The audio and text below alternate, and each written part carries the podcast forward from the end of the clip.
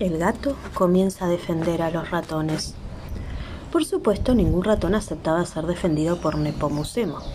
Si un gato los perseguía y Nepomucemo le indicaba un escape, los ratones agarraban para el otro lado. Si una víbora se los quería comer y Nepomucemo se interponía y luchaba contra la víbora, los ratones ayudaban a la víbora, porque entre los dos enemigos elegían al que les parecía menos malo. Las víboras a veces podían olvidarse de ellos. Sin embargo, los gatos los perseguían incluso sin hambre o distraídos. Pero Nepomucemo no se daba por vencido e intentaba sin suerte continuar ayudando a los ratones para compensar el haber arruinado la reputación del valiente ratón López. Hasta que un día recibió una revelación.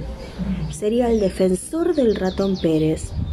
Nunca en su vida había visto al ratón Pérez, el más famoso de los ratones, el encargado de dejar una moneda debajo de la almohada de cada niño, al que se le caía un diente.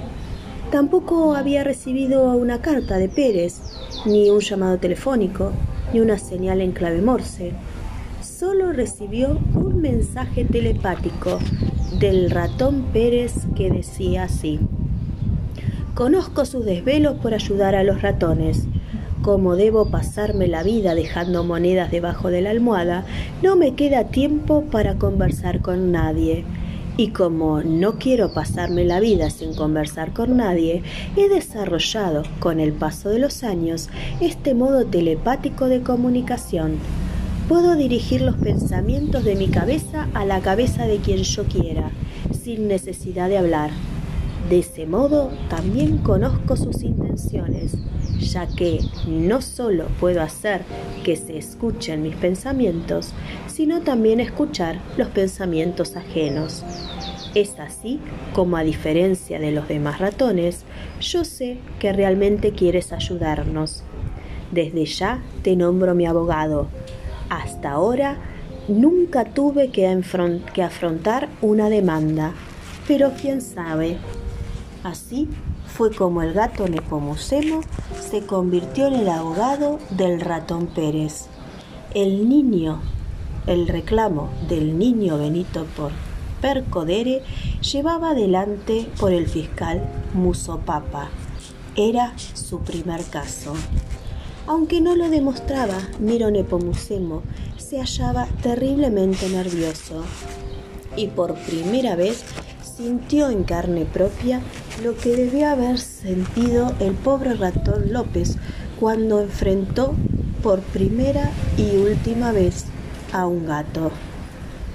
Eh, mi defendido, continuó Miro Nepomucemo, ha habido dicho protesto.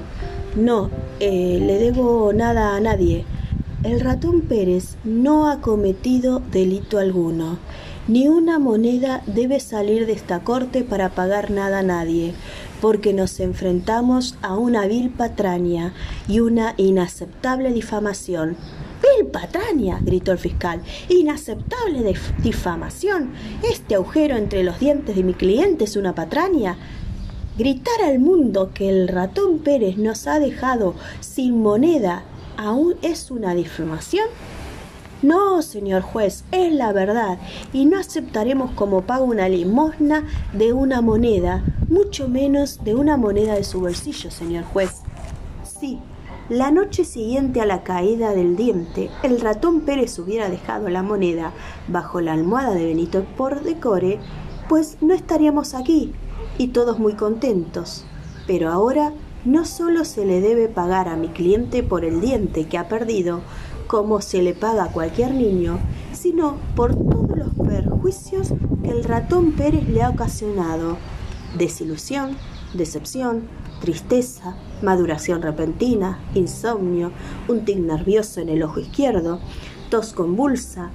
Por todo eso, señor juez, exigimos, reclamamos y esperamos una alcancía en forma de chanchito con 1500 monedas de oro.